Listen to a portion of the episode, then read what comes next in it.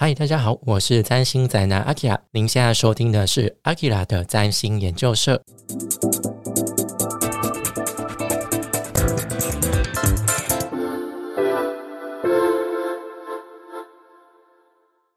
嗨，大家好，我是占星宅男阿 k 拉。今天这一集是占星名人堂。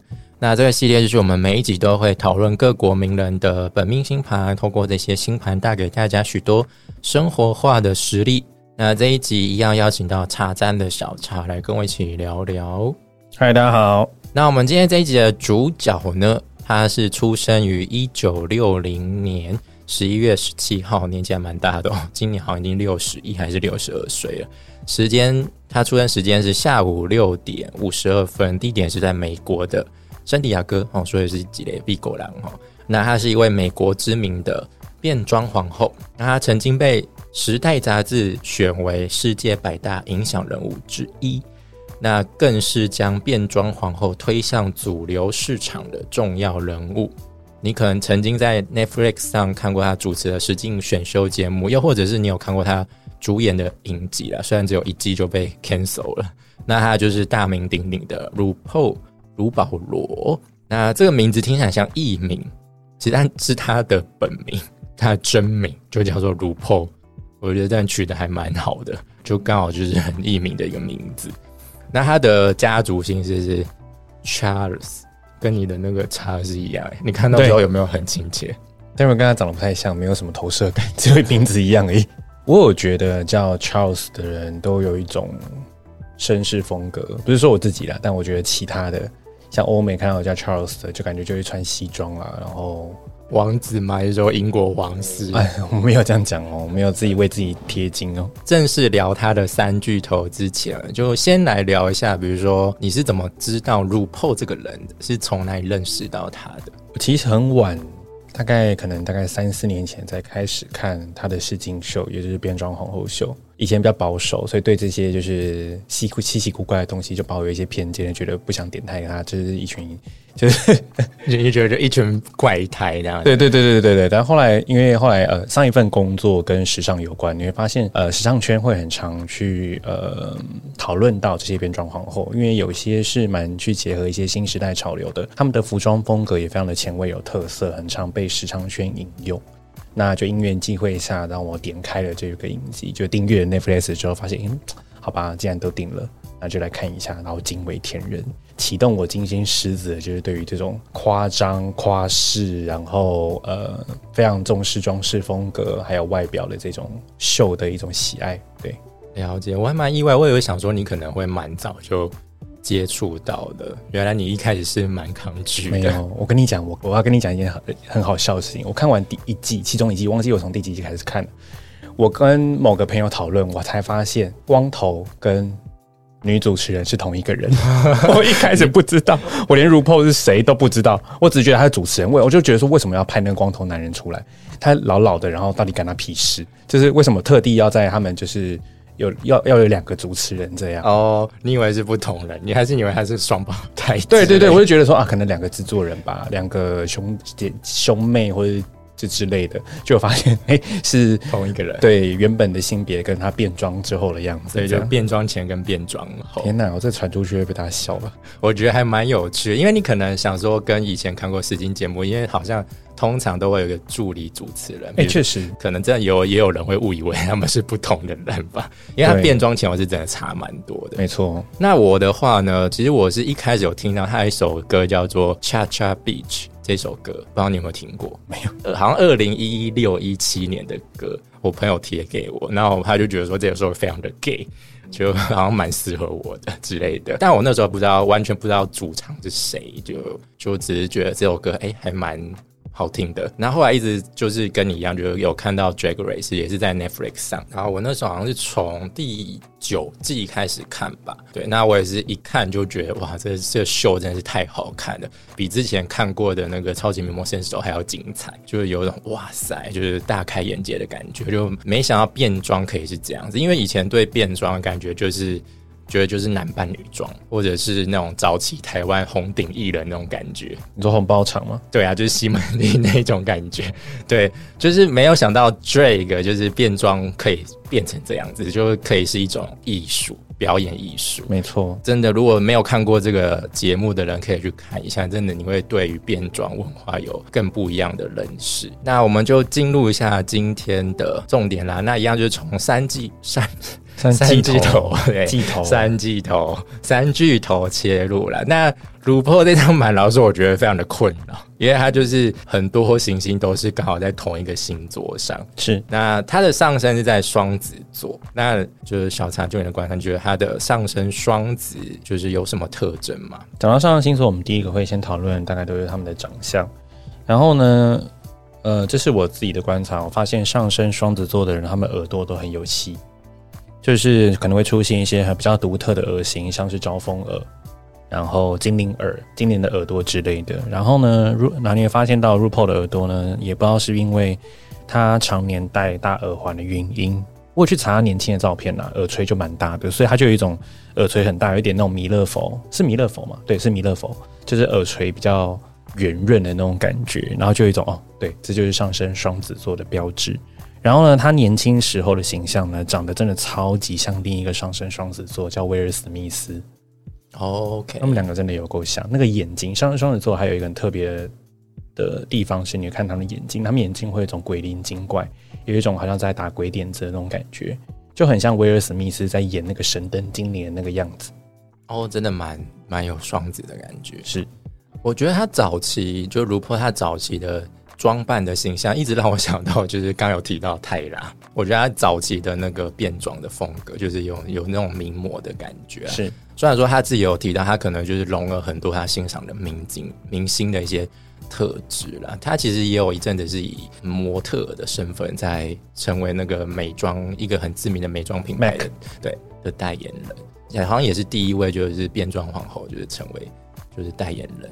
那我的话呢，就是我在看上升双子之前，就是我小小的研究一下他的脾性特质，就是四体一，就是这个算是占星学当中一个。隐藏的东西，我这边小小小解释一下，就是试体啦，就是这个其实有点像是呃，以前古代占星师他们在研究一个人的健康状态的时候，他们就会先他们会先从所谓的四体去做切入。那四体分别是有呃乐观值、易怒值、跟忧郁值、跟冷静值，那就其实刚好可以对应到不完全等于，就对应到就是所谓的就是风火水土。这四个元素，那通常一般人很多都会是可能某一个特别、某一两个特别突出，那很少会有所谓那种很平均的，所以很平均其实真的都是天选之人，你知道吗？演他们就是理论，就是说这体力就是如果你是平均的话，你个人就是健康整体状态都会非常的。优秀，非常的良好。嗯，好像蛮吻合的。六六六十几岁还在，对啊，还非常的活跃。那当然，他的乐观值啦，就是对应到风元素的部分，就稍微突出一点点，就一分而已。那我觉得刚好也蛮对应到他的外显的表演性格，然后刚好也蛮符合就上升双子的那种感觉。那上升双子，我个人就是会认为，就是可能他童年成长环境会有一些变动性了，那可能就需要跟这样变动的环境打交道。因为其实不算他爸爸，然后因为他爸爸好像很少很小，就是因为他父母离异就离开他了，那他就是变成是家中唯一的男性。其他的兄弟姐妹，他就是三有三个姐妹，上面有一对双胞胎姐姐，你不觉得这也还蛮也符合到双子的？对，双兄弟姐妹多。对，然后下面有一个妹妹，那再加上她妈妈，所以她其实是在一个女性特质很强的环境当中长大的。那所以会接触到很多女性相关的东西啊。那我后来有看到她有个访谈，她其实她有承认，她其实算是一个很内向的人，没有大家想的那么爱社交。她其实很喜欢一个人独处。那我也觉得，就是双子。因为她是多元性双元星座嘛，所以她一定有她的两面性嘛。就刚小茶有提到，他就以为他变装前的男性的形象跟变装后的女性形象是两个不同的人。就你可能以为他是靠变装后的形象走，他其实他男性形象也很令人印象深刻，因为就是一个大光头嘛，而且他身高超高，一九二。一九二一九三，对，就是一个巨人，手掌脚长这样子，然后真的就是我觉得就非常的突兀，非常的醒目。那上升状的部分，你有什么想要补充的吗？嗯，就像你刚刚讲的，就是上升双子座很符合变装皇后就是要变来变去那种感觉。那除了他在舞台上变来变去，他私底下的生活也蛮出现很多。就是大家会发现，他私底下就是那个光头大叔那个形象呢，他会穿不不同的西装，他有专门跟一间就是西装工定制西装服的公司合作，为他每天打呃每天量身打造不一样的西装，展现在就是公开的场合上。但他不只是舞台上的表现，你看他自己私生活会穿的西装也是很多变的，然后也没有重复过那种。每天嘛也太夸张了吧？应该说有亮相的时候吧。哦，对，他在节目每一集出场的穿的西装，就是真的都不一样。对，那除了就是跟刚才提到就是双子元素之外，我也觉得命主星就是水星在天蝎，天蝎的元素影响他的外表。这件事情呢，就会从他早期的形象，就是以比较性感魅惑的形象来去对外展现。就你刚刚说的泰拉风格，泰拉风格就是那种啊眼线呐，然后眼妆是非常深的。然后就有一种由下往上的看你那种在蛊惑你的那种感觉，这是泰拉的经典形象，我觉得也展现在他这个天蝎的能量上。然后再来就是他最经典的 look 之一，就是使用面罩，就是脸基尼，英文叫 face kini。我知道，那是好像某一季的一个出场的一个变装后出场的一个造型。对，然后这是 RuPaul 最经典的造型之一。然后就是一个，反正这个造型就是几乎把脸遮住，然后很像是银行抢劫犯那种面罩，对，只露出眼睛跟嘴巴，然后的很独特的扮相。然后这件事情我也觉得很符合天蝎那个隐藏神秘感。那我会觉得它上升双子，然后再加上水天蝎的话，其实就可以看到在节目上就可以看到它非常机智的一面，尤其是在走秀环节，就是他们其实，在看那些皇后走秀的时候，都会给她服装一些评语。但很多都是那种双关语，对，真的真的就是信手拈来，走一次秀，大概顶多才二十秒、三十秒，他就可以讲出那些话，我真的觉得超厉害、超强，就马上就是碰，然后就有一个双关语出来，去就是去给他一些评语，或者是描述他的服装，然后而且有的又很好笑，我就觉得很符合就是水星这个特质，因为我觉得其实变装皇后要用占星元素一个来要来讲的话，我觉得就是水星，因为我觉得水星就是它有它的易变性嘛，灵活性嘛。还有它多元性嘛，它也就是一个中性性型，会根据外在环境去做调整，就该阴的阴，该阳的时候阳。所以我觉得，如果你是有看过《Drag Race》的话，应该就知道我们在讲什么啦。对，那刚前面有提到，就是 节目的内容就是非常的多元嘛，就比的东西真的很多。没看过的朋友，非常推荐你们一定要去看。这无关乎性别或者什么东西，它就是你可以把它当成艺术，跟跟一个全方位艺人的角度去看。带这个秀，对，因为其实蛮多节目当中，就是皇后他们也因为这个节目就开始走红，你就知道这个节目影响力有多大。不单只是乳泡，我觉得应该是所有的变装皇后，他们有一个基本的标配，就是要一张就是酸冷不带脏字，而且又幽默的贱嘴。对，就刚前面有提到，他们节目就是有一些比赛的环节是要你去延上别人，就是去抢人。去酸人，我个人比较喜欢的皇后的特质就是那种比较机智、比较好笑的。就是他们其实皇后当中有分，比如说有什么选美型的，pageant queen，对，或者比如说有一个有一个叫做一种比较夸张戏剧化的皇后，campy，还有就是就是 comedy，就是喜剧皇后。我个人会比较喜欢喜剧皇后。那你比如说，你看那么多季，你有比较喜欢哪几位皇后吗？还是你喜欢哪一哪一类型的皇后？我喜欢既聪明又好看又漂亮的，对，就是选美型的咯。要不行，要要要聪明，要机智。好，那再来就是太阳天蝎。在六宫，你有什么要讲的吗？嗯，首先我第一个要讲的是天蝎座的，就是所谓的真实真实性。然后 RuPaul 真的就有一张专辑叫 Realness，对，然后他也常在他的挑战就命名当中常常会说什么什么 Realness，就是我觉得这很符合就是天蝎座的真实性啊。那包含在他在节目上呢，也以真实大胆风格著称，就像他从来不畏惧说真话。如果他觉得你不好，就是说你不好。然后包含甚至他自己过去的黑历史，他也会坦白，以前十岁的时候有什么。毒品的吸食经验啊，他们都很敢跟大家分享，然后也很常会问参赛者说 “Who you are”，他很重视一个人的真实的面相。那即便他从事演艺事业，他其实也很少有矫揉造作的行为。因为我相信大家看影剧多，你会发现有些人的演戏的痕迹非常的重，但是如破完全没有，你会发现他是很真诚，他即便在演戏也演得很真啊，就是我喜欢他一点了。然后在节目上呢，就是像你刚刚讲的，就是我很喜欢的一个挑战，就是双人图书馆这件事情也很符合天蝎嘛，就是讲话尖尖的，然后。总之就是这些，嗯，双人图书馆那种很有梗、很好笑的参赛者的那些片段，都会在网络上广为流传。这样，这些经典骂人的句子，对，那我也觉得这是一个很天蝎的参赛环节。那自己有一些经典的语录啦，像是如果酸民没有帮你付账单，那你就不要理会这些婊子，这种。很真实，然后带一点脏话的 天蝎感的言论。其实这一句话是他妈教他的啊，是他妈教他的。对，因为我后来有看一个访谈，就是有他那个访谈就问他说：“你从你母亲身上学到最重要的一件事情是什么？”他就说：“我妈跟我说，如果一个人不帮你付账单，就不要把他当一回事。”懂。所以这是这应该归类在月天蝎的环节。对，就是受到妈妈的影响，很真实的妈妈。对，但因为他日月都在天蝎啊，所以这两件事情其实会有时候会有点交杂在一起。其实要拆开来讲也是没问题啦，只是我觉得针对人格特质的话没有必要，而且就刚好就在同一个星座上。嗯，没错，对啊。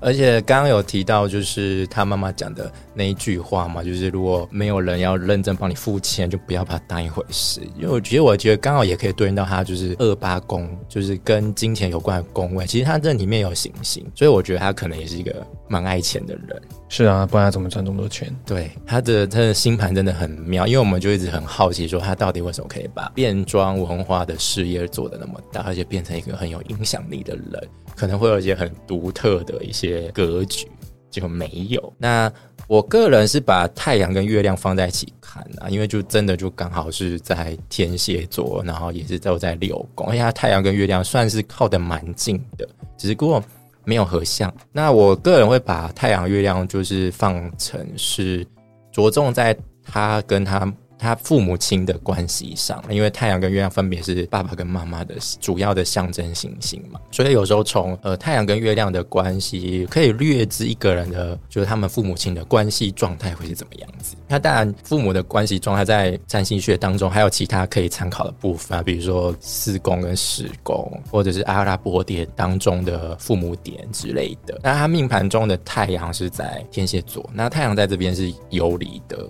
而且在六宫内，六宫就是象征一个比较奴隶的一个宫位。那其实关于他父亲的资料不太多，因为他好像很少提到他的父亲，只有查到就是他有提过他父亲是一个电工，然后他月亮也是在天蝎座嘛，但月亮在这边是落实位置。然后刚刚有提到嘛，就虽然说很靠近太阳，但是不是合相，就是占星术语来说，就是在日光之下，就是算是一种略轻微的。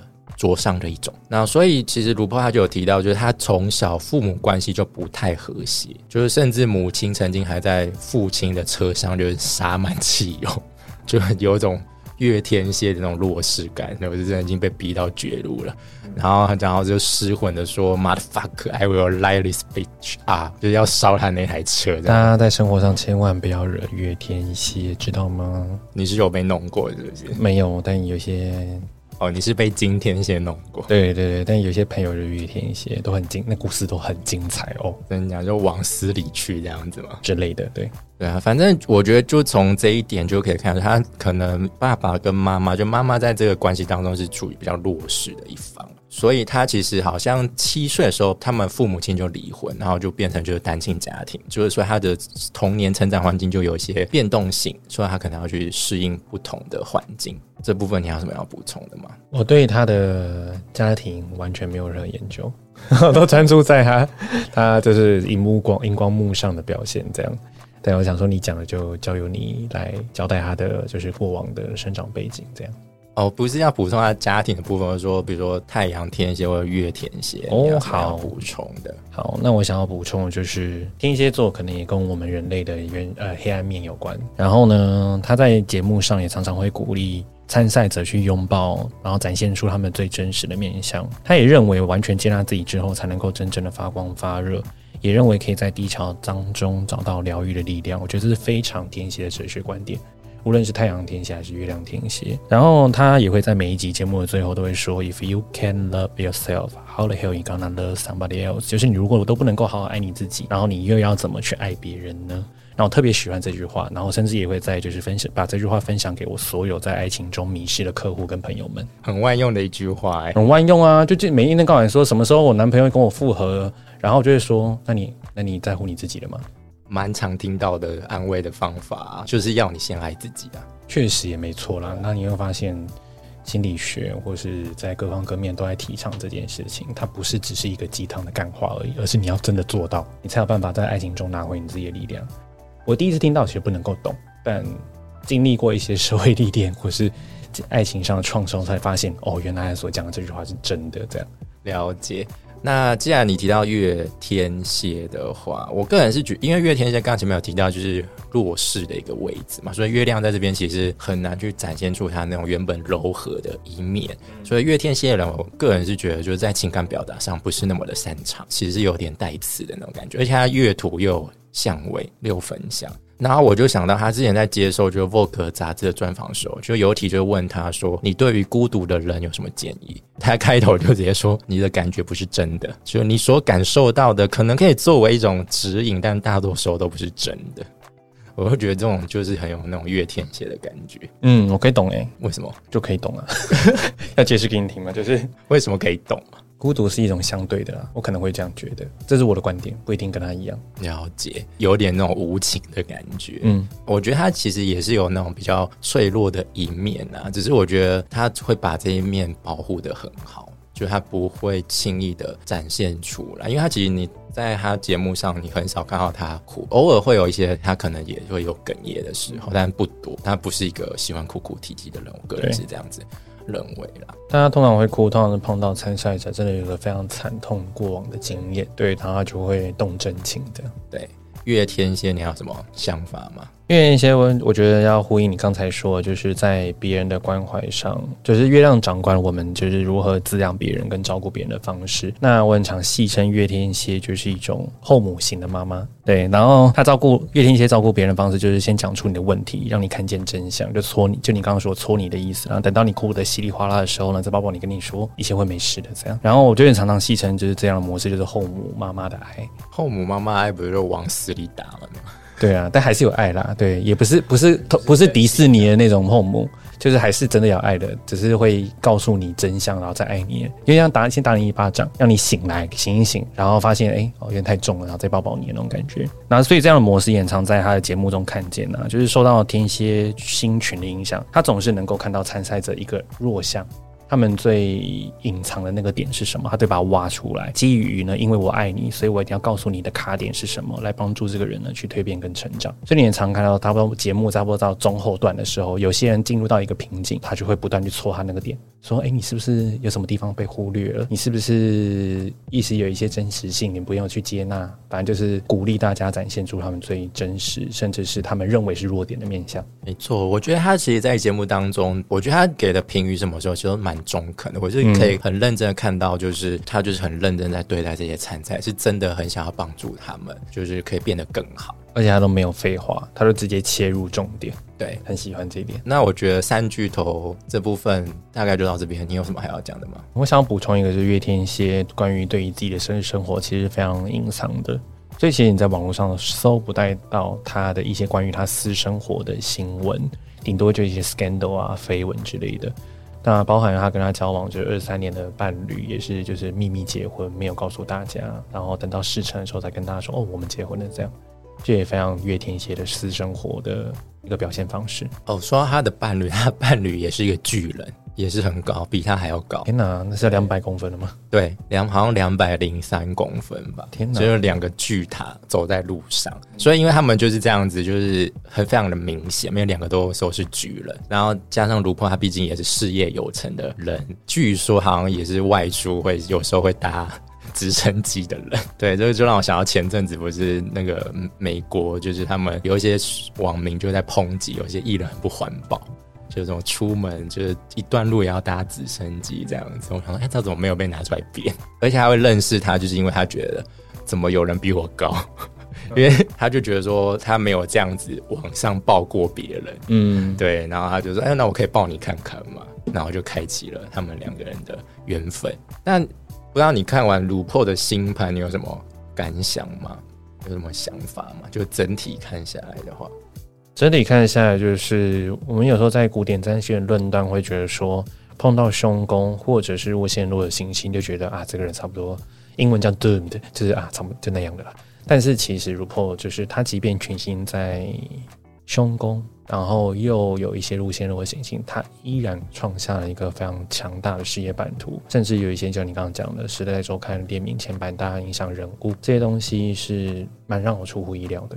OK，那我个人是看到 RuPaul 也是六宫星群，而且还蛮多行星路线路，然后他能够用自己的方式成为现在成为一位就是非常有影响力的人，我就多少有被鼓励到，因为本身也是一个。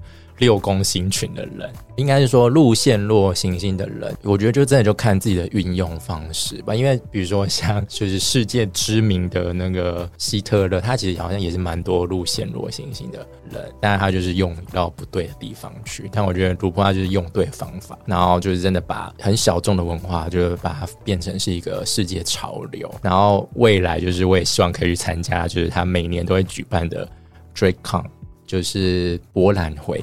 哦，对，就是他好像会在美国各大城市都会把那些变装皇后给聚集起来啊，就是让他们跟就是支持者有一些接触的机会。他们有来台湾过吗？好像有那个表演巡回有来台湾过。哦，好啊，那应该没有想要再讲的吧？没有。好，那我们就到这边结束喽。那以上就是本集的内容。如果这喜欢这一集的内容，欢迎订阅阿 k i r a 的占星研究社。如果对本频道有任何想法，想问我的问题都可以到 Apple Podcast 或者是 First Story 留下五星评论。